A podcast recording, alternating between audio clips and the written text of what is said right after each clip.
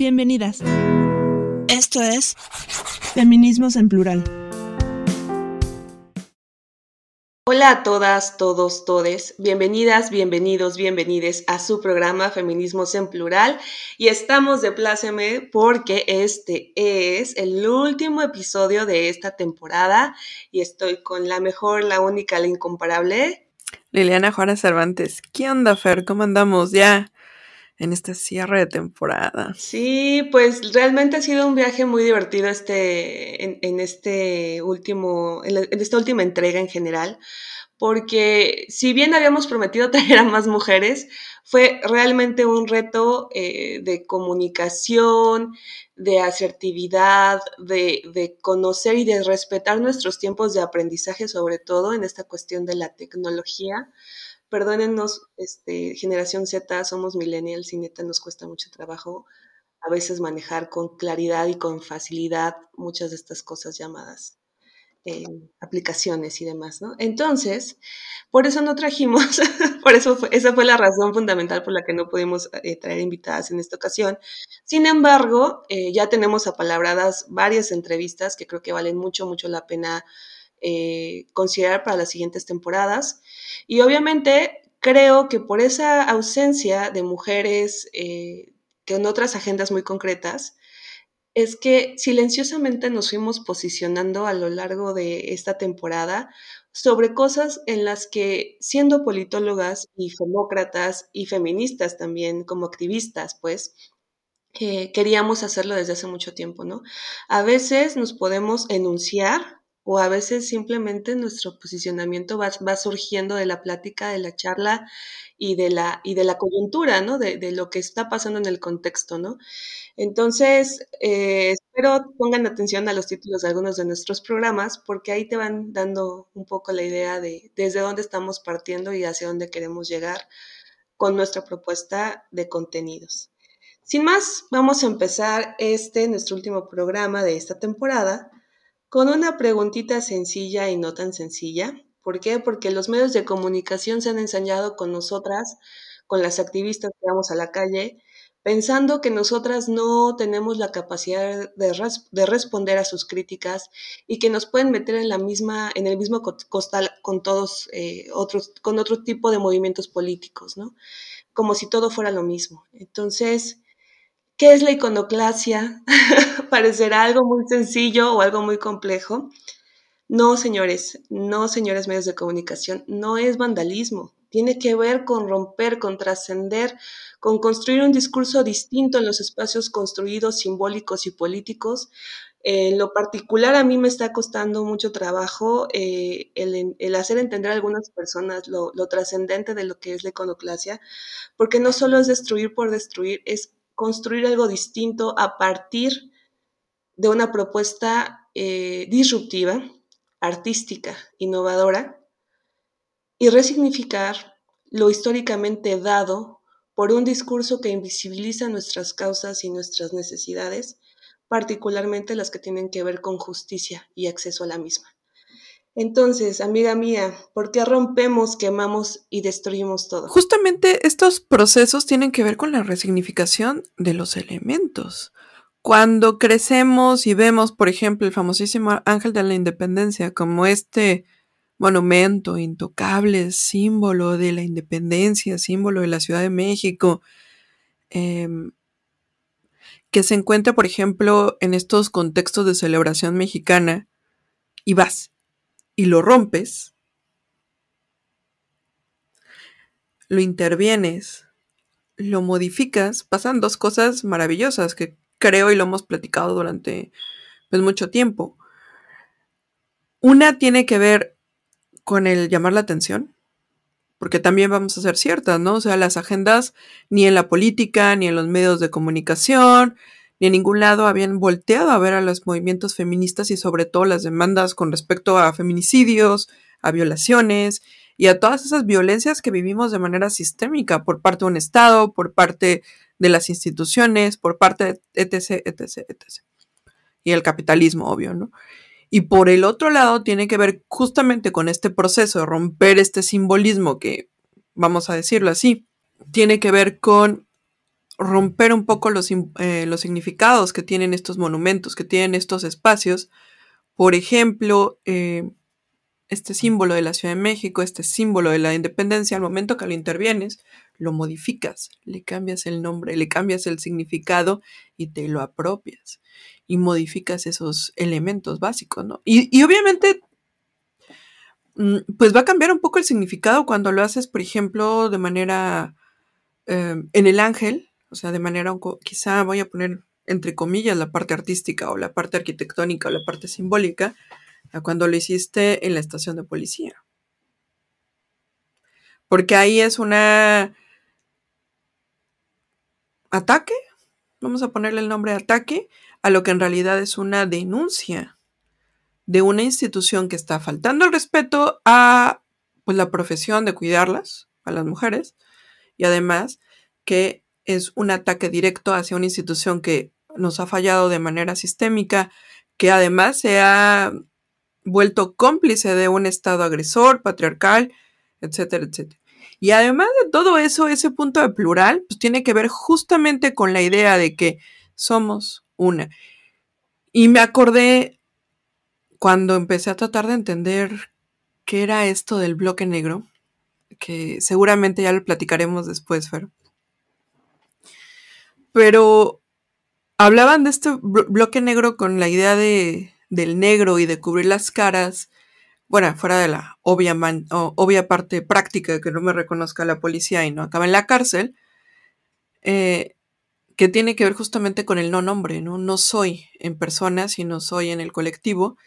Y justamente creo que es una parte importantísima que se ha rescatado desde el feminismo de cierta manera, porque ya no es la activista, la persona del bloque negro, la que está rompiendo ese espacio, sino son las mujeres, las feministas que estamos interviniendo en las estaciones de policías y que al momento que se quita eh, el rostro, digamos, de la que lo está haciendo, pues nos volvemos todas. Y somos todas. Adicional a la parte de iconoclasia, hay un punto importante que tiene que ver justamente con la rabia colectiva, con el deseo de enojarse, con el deseo de destruir y con más que el deseo, el derecho a reclamar los espacios, a destrozar las instituciones que pues, nos han fallado. Entonces, ¿de qué te sirve la nación, el Estado, la policía si no te funciona? A mí me encantó, porque lo platicamos, este, ¿por qué hacer este episodio justo después de Poder Judicial y perspectiva de género? Porque desafortunadamente lo que se institucionaliza no siempre se lleva bien a la práctica, ¿no? Y, lo, digo con contundencia, ¿no? Así como han habido avances sustantivos en la, en la impartición de justicia en este país a partir de la adopción de protocolos, también han habido unas, eh, de verdad, unos retrocesos en la forma en que se atiende a la ciudadanía al momento de exigir derechos. Espero para la próxima temporada ya ser una autora publicada, porque este tema en particular lo, estoy trabajando en mi, en mi, proyecto de investigación de maestría, y, es el tema de no, no quemamos a la primera, no destruimos a la primera, no rompemos a la primera. Estas expresiones que se dieron de forma acelerada, particularmente desde, desde los últimos cinco años, yo diría, eh, tiene que ver con un agotamiento de la persona que va a exigir justicia. Porque quien haya ido a intentar poner una denuncia ante el MP, además de que primero te desincentivan para la denuncia ciudadana, le siguen con una suerte de violencias sistémicas para evitar que tu caso llegue a buen puerto, el que sea. Ya sea una extorsión, ya sea una violación, ya sea un intento de feminicidio, aún llevando los golpes, aún llevando las marcas, muchas veces desestiman los casos. Entonces, la rabia no solo es por lo que te pasó, la rabia es por cómo el sistema se enfrenta a ti y te pone un dique para acceder a la justicia. Son diques burocráticos, son diques administrativos, son diques políticos, donde está naturalizado el esperar que te traten con la punta del zapato. Como, como feministas que nos encanta marchar, eh, hacía alusión sin mencionarlo realmente, pero mi amiga hacía alusión a lo que pasó el 16 de agosto de 2019. Estamos en la centralidad feminista nosotras. Ya hablaremos y para eso sí tenemos pactada una entrevista con personas que se encuentran marchando y denunciando en la periferia, porque créanme, no es lo mismo marchar en la centralidad que hacerlo en la periferia o en las periferias, así en plural también. Pero digamos, desde nuestro privilegio de la centralidad, hemos marchado, yo creo que tiene fácil unos 15 años ya en temas feministas. Y, y es bien distinto cómo ha ido cambiando y evolucionando el trato que nos dan las policías como, como cuerpo colectivo, como, como manada fuerte, como, como flujo púrpura, como flujo em, verde, como, como flujo negro, ¿no? Que recorre la ciudad, ¿no? En ese sentido, lo que nosotros observamos el 16 de agosto fue una mayor participación de mujeres jóvenes universitarias, que yo le decía en aquel momento, porque porque estábamos ahí cuando sucedió todo, que le decía a mi amiga Lili, híjole, si nosotros hubiéramos tenido esas tablas cuando teníamos la edad de esas morras, igual ahorita ya estaríamos armando la revolución bien cañona, ¿no? Pero nuestros tiempos fueron distintos porque ni siquiera el tema se mencionaba en las universidades. Yo me enteré del feminismo cuando ya había sido egresada, ¿no? Cuando no había manera de contestarle al propio sistema educativo. Muchos años después volví a la educación y ya con otro mundo este, que proponer y que decir, ¿no? Pero en este caso concreto, eh, creo que sí es importante autorreconocer esta, esta transformación que, que, que, vives como feminista. O sea, al principio llegas y dices, yo participo, pero no soy parte de, o yo no estoy de acuerdo con, o creo que ellas están mal. Y conforme vas acumulando casos, experiencias, nociones de la realidad, te vas enterando de dolores ajenos, o sea, insistimos mucho, no tenemos por qué ser víctima de violencia de género para ser sensibles ante este tipo de problemas. Cuando te vas acumulando y acumulando y acumulando en cuanto a casos de rabia, de opresión, de dolores, es que entiendes cómo se va transformando esto, porque no todo el mundo es feminista así a la primera y, el feminismo a veces rosa o institucional o light eh, nos, ciega, ¿no? Pero es este feminismo radical, anarquista, de acción política directa, de, de destrucción para la construcción de algo nuevo, el que nos reta a repensar esta normalización de ciertos discursos que se quedan en eso, en discursos, y que te da mucho coraje que se apropien de tus palabras, de las palabras de diosas maravillosas que a las que puedes leer en cualquier momento, en artículos, en revistas, en libros, que se apropien de sus conocimientos, de sus narrativas, de sus discursos, y que llenan de vacío, porque es eso, lo llenan de vacío lo que significa estar y ser parte del movimiento. Entonces, igual de ahí me gustaría que recordáramos un poco a la, a la Lili de sus años 20. ¿Cómo, ¿Cómo fue esta transición entre decir, híjole, les tengo hasta un poquito de miedo, ¿no? Esas chicas revoltosas, y después decir, me acuerpo con ellas porque todos, todas estamos en este movimiento. En ese momento entro al feminismo. Bueno, yo estaba dentro del feminismo, sin embargo, no el activismo. Voy a voy a hacer la, diferencia. Creo que desde mi propia historia me he nombrado feminista desde los 12, 10 años, tal vez antes. Pero el entrar a las calles te cambia.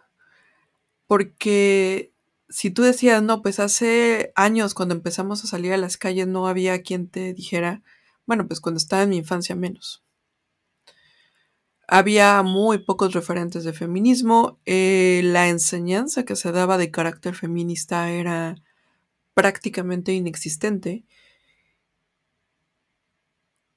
Y no es, si de por sí hoy es complicado entender el concepto feminista y todo, en aquellas épocas pues más, ¿no? Y sobre todo desde la infancia. Y pues para mí mi gran referente durante mi infancia y mi adolescencia se llama Sor Juana Inés de la Cruz y nunca lo voy a dejar de decir.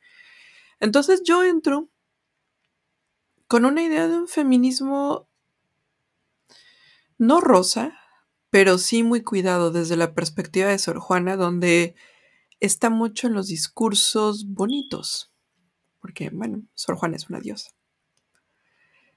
Y en ese punto, yo recuerdo también cuando empiezas a, entrar a las calles y cuando empiezas a entender los movimientos sociales desde el territorio, desde las calles, desde las avenidas, pues entras con una serie de prejuicios que te han, bueno, en mi caso, que he cargado durante muchos años, de revoltosos, eh, de destructivos, o este miedo a que la policía me va a encontrar, me van a arrestar, voy a acabar en el Ministerio Público y voy a, arruinar mi vida para siempre porque voy a tener antecedentes penales. O sea que seguramente ya tenemos carpetas abiertas. Pues el simple hecho de hacer este programa, créanos, en este país es un asunto de tener los horarios bien puestos. Este tipo de, contenidos no lo vas a encontrar en Televisa, no lo vas a encontrar en TV creamos este espacio sabiendo los riesgos que significa dar la cara en Internet, porque el Internet es para siempre. Ni modo, ahí está mi carpetita. Ahora sí que ese miedo de, de que le entré, pues sí se cumplió, pero creo que la diferencia es que ahora luego consciente diciendo vale la pena y no me importa. Bueno, no, sí me importa, pero vale la pena. aún así me la juego. Y aún así es justamente ese cambio de paradigma el que va cambiando, ¿no? Me acuerdo así yo las primeras veces que salíamos, Fernando, miedo de meterte con las más locochonas y las más agresivas y, y todo. Decía, ay, no, espérate, vámonos con las que están más tranquis. Pero aquella famosísima primavera violeta fue en el 2016. Para mí marcó también un cambio interesante en estas movilizaciones.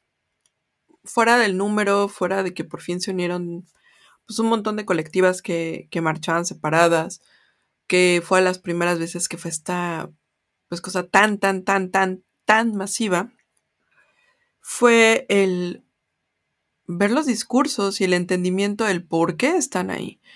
Y creo que ese, esa serie de, ideas y esa serie de palabras que se pusieron en la marcha es un cambio fundamental en, la idea de ¿por qué no enojarme? ¿Por qué no nombrarlo? ¿Por qué no decir que estas violencias que... Porque sí hemos vivido violencias de género. No, no necesariamente las más graves o igual y sí, o, pero bueno, todas hemos vivido violencias de género diferentes. Y el leerlas en las calles eh, y saber que es una situación colectiva y que eso no debería pasar y que todo el mundo estamos ahí, también te va cambiando y empiezas a escuchar historias y empiezas a entender que te cierran las puertas institucionales y empiezas a hacer conciencia de tu propia historia y te vas, em, pues sí, volviendo cada vez más radical y entran las ganas terribles de quemar el mundo. Porque tocas una puerta, tocas la otra y no pasa nada. Y es cuando entiendes el hay que quemarlo todo. Ahora, no es la destrucción en sí misma, porque si algo me repatea cada vez que voy y leo periódicos después de una marcha, es que todo lo catalogan como vandalismo. La iconoclasia es otra cosa, tiene que ver con consignas políticas concretas, claras, una agenda real, ¿no? Con puntos muy nodales que vienen arrastrándose desde hace décadas. Pero de fondo lo que queremos hacer notar aquí es que la iconoclasia no solamente es la destrucción, es también la reconstrucción a partir de una reconsideración de los espacios insistir muchísimo eh, en la cuestión de que venimos hablando desde el centro del país. Para mí, no existiría la glorieta las y los personas desaparecidas si no hubiera existido antes la glorieta de las mujeres que luchan. Y no hubiera existido la glorieta de las mujeres que luchan si no hubiera existido el Ocupa Cuba. Y no hubiera existido el Ocupa Cuba si no se hubiera tomado simbólicamente el zócalo con tantos nombres de tantas feministas y de tantas mujeres que escribieron el nombre de las víctimas en esas vallas horribles que puso el gobierno federal. Y en esa ausencia de justicia. Y esto no hubiera sucedido si la antimonumenta no se hubiera instalado enfrente de Bellas Artes, que son espacios centrales. ¿A qué voy con esto? Que esta aparente destrucción es la oportunidad para construir algo distinto, discursos, símbolos, pintas, colores, parques, espacios nuestros, porque la ciudad es nuestra, nunca olviden esa consigna. En ese sentido, la iconoclasia lo que nos viene a, a refrescar es que la sociedad que no cuestiona es una sociedad muerta. Y nosotros lo que planteamos es vida está tan viva esta sociedad, está tan harta y está tan sensible de tantas penas que nos han causado, tantas injusticias, que elegimos vivir y no dejar en un punto muerto tanto dolor y tanta ira y tanta rabia que nos atraviesa las cuerpas todos los días. Como feministas y activistas, para mí es un orgullo saber que si yo no voy a una marcha, la que está a mi lado, o la alumna, o la, o la tallereada, que lo mío es más la, educación no formal, que la, la, que me escuchó se sintió inspirada a participar, ¿no? La que, la que me conoce o la que nos conoce se siente lo suficientemente inspirada para seguir dando juego a este tipo de acciones, ¿no? La acción política directa es una de las más rudas porque quiere decir que tomamos acción con nuestras manos, con nuestros cuerpos. No vamos a esperar a que, alguien nos represente en alguna institución. Nosotros vamos a hacer justicia como podamos. Frases y leyendas icónicas, como ya hablaremos en su momento, pero digamos, por dar un ejemplo, ¿no? verga violadora a la licuadora. Yo me ataqué la risa la primera vez que lo escuché, pero es cierto. Hay que abortar al sistema patriarcal. Yo me ataqué la risa cuando lo escuché, pero lo que te está diciendo es, ellos son los que nos agreden. La ciudad es nuestra y como tal tenemos derecho a hacer uso de ella. Quizás te sientas incómoda o incómodo o incómoda cuando, es, cuando ves a tu ciudad eh, pintarrajeada por todos lados y rayada por todos lados. Imagínate que tu vida o la de un familiar o de un conocido, tu amigo, tu, pareja, se ve atravesada por estas violencias. Y no es la ciudad la que estuviera en riesgo, sino su vida, su cuerpo estuviera atravesada por golpes, por maltratos, inclusive por la muerte. Cada vez que vean a manifestantes allá afuera, traten de ampliar un poco esa visión. No son gente floja, es gente que normalmente pone su vida en stand-by. Porque la fuerza de la lucha y su demanda de justicia es tan fuerte que están dispuestas a poner todo en riesgo, a poner todo en, cuestionamiento y a defender hasta lo último y, y asumiendo cualquier consecuencia lo que creen que merecen, porque se lo merecen, se merecen justicia. Hay una palabrita que usaste que me, me gusta, incomoda. Y justamente hay dos puntos elementales de incomodidad que provocan estas movilizaciones de mujeres y sobre todo las movilizaciones de mujeres en la acción política directa. Una, las mujeres van a la calle, se van a ensuciar sus manos, van a estar y van a exigir y van a gritar. ¿Cómo es posible? Eso es algo que incomoda. Me fascina porque he escuchado a muchos hombres decir que le tienen miedo a las mujeres cuando van en la calle y estamos marchando. ¿Qué tal que me hacen algo? No estoy justificando la violencia de los hombres, pero sí me gusta escuchar que tienen miedo. Porque por un día viven lo que se vive todos los días para nosotras. Miedo. Por el otro lado, la ciudad se vuelve fea, hostil, rayada, sucia, recordándote que hay violencias, que las mujeres locas están haciendo esa destrucción y se ve feíta la ciudad y entonces incomoda al gobierno que quiere venderla como un centro turístico. Incomoda a el gobierno que trata de tapar con un dedo un problema que han ignorado por generaciones, por años, por, diferentes partidos políticos, por diferentes elementos y lo han ignorado. Y entonces la ciudad se vuelve un espacio incómodo. No es bonito, entonces ya salir en la tarde a pasear por reforma y caminar ahí, porque se ve sucio, está rayoneado, qué feo. Qué bueno. Porque creo justamente que ha ido el elemento mágico de la iconoclasia, el entender esta posición política en la cual sí, sí, la idea es que te sientas incómodo, incómoda. Y que si vas por un helado a caminar por reforma, te acuerdes que hay feminicidios. Y perdóname si eso te hace sentir enojada, incómoda. Las mujeres en las calles y las mujeres en el espacio público y las mujeres en la política incomodamos. Mucho. Y aquí, Fer y yo podríamos hablar largo rato de las violencias políticas de género que hemos tenido.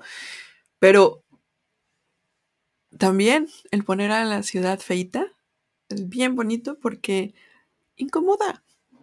Porque incomoda y porque, como bien dijiste, obliga a ver al desinformado, obliga a ver al que no tiene empatía, obliga a ver al apático. Míranos, míranos aquí defendiendo nuestras vidas y, tantas vidas de hermanas, amigas, primas, hijas, abuelas todas las que se han venido callando.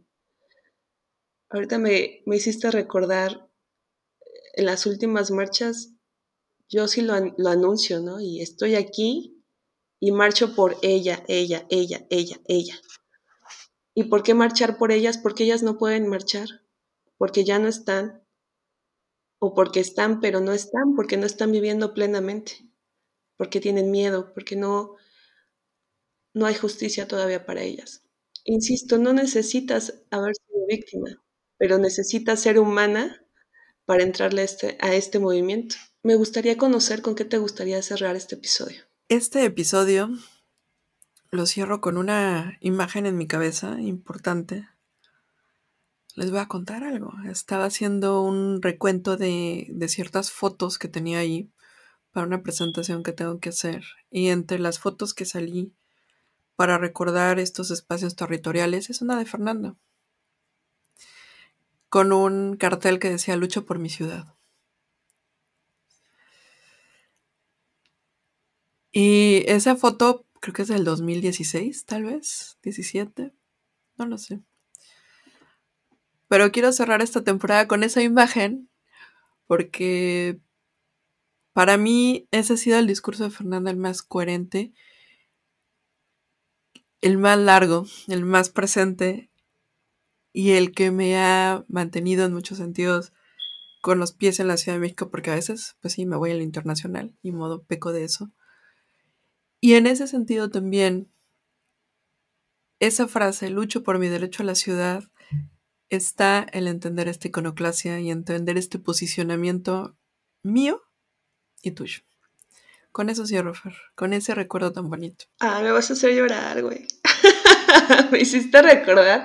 Híjole, es que cuando empezábamos en este rollo, hubo una ocasión que nos fuimos a marchar vestidas de luchadoras. Ya que, qué bonita imagen. Y después poco a poco nos fuimos transformando y empezamos a ser ya más teatrales en nuestras manifestaciones como, como colectiva de dúo que somos y me daba mucha risa porque em, íbamos agarrando fuerza, íbamos agarrando eh, diversión, íbamos agarrando creatividad, íbamos agarrando más rabia. Pero esa rabia, la convertíamos en pasión y esa pasión la convertíamos en convicción y esa convicción la convertíamos en una forma de vivir. En este caso, de vivir el feminismo y de vivir la ciudad. Antes de juzgar luchas y formas de luchar que no entiende, antes de juzgarlas, infórmate. Antes de decir eso no se ve bonito, ah, eso no está bien, pregúntate por qué llegó esa persona a manifestarse de esa manera. Sé sensible a otras formas de luchar, porque si bien hay femócratas en las instituciones, hay mujeres activistas que llevan no meses, no días, no semanas, décadas buscando a sus familiares, décadas exigiendo justicia a un gobierno sordo, sea de cualquier color. Ahorita me hiciste recordar, yo creo que nos conocimos con los tiempos del, calderonato y fue una cosa horrible en aquel momento, ¿no? entre el inicio de la militarización y bueno, los panuchos nunca han sido de mi agrado así templanamente, pues me cuesta mucho trabajo este, de la cuestión de la derecha. Pero, pero pues después vino el Priato y después ahorita estamos con los guindas. Y el caso es que ningún gobierno termina siempre por atender cabalmente todas nuestras necesidades, ¿no? No juzguemos antes de conocer. El feminismo es abierto, es plural. Y en ese sentido, les invitamos a seguirnos escuchando en nuestra próxima temporada. Ahora sí, promis, promis. Ya tenemos entrevistas pactadas. Suscríbanse, retuiteenos, denos like. Realmente lo que quieran hacer, compártenselo. Si no les gustó, compártenselo a su peor enemigo o enemiga. Créanme, lo hacemos con mucho amor este programa. Y sobre todo, antes de que se me olvide, por favor, si tienen sugerencias de temas para la próxima temporada, porque justamente estamos en ese momento en que hacemos nuestra planeación anual, échenos la mano, pongan ahí lo que quieran escuchar. Totalmente, de acuerdo, se me había pasado eso. Es que cada quien tiene su estilo, pero hay cosas que a mí de repente se me van. Pero en fin, eh, sí, la agenda siempre está abierta, cualquier cosa que quieran que, que investiguemos, cualquier cosa que quieran que trabajemos. Por lo general, esta temporada fue más posicionamientos políticos, eh, mezclado obviamente con el feminismo, porque somos politólogas, ¿no? Pero ya habrá tiempo para explorar cosas de urbanismo, relaciones internacionales, este, economía, derecho. Ya veremos qué nos da la vida, ¿no? Pero siempre, siempre cualquier agenda es bienvenida. Y si conocen a alguna feminista que esté abierta a una entrevista, bienvenida sea. Con mucha emoción nos, nos enorgullecería seguir ampliando nuestras redes de feministas increíbles. Mi nombre es Fernanda Pasos. Yo soy Liliana Juárez Cervantes. Y esto fue el final de temporada de Feminismos en Plural. Gracias, Gracias por, escucharnos. Hasta, la, próxima semana. Síguenos en nuestras redes sociales, Facebook, Twitter, YouTube e Instagram.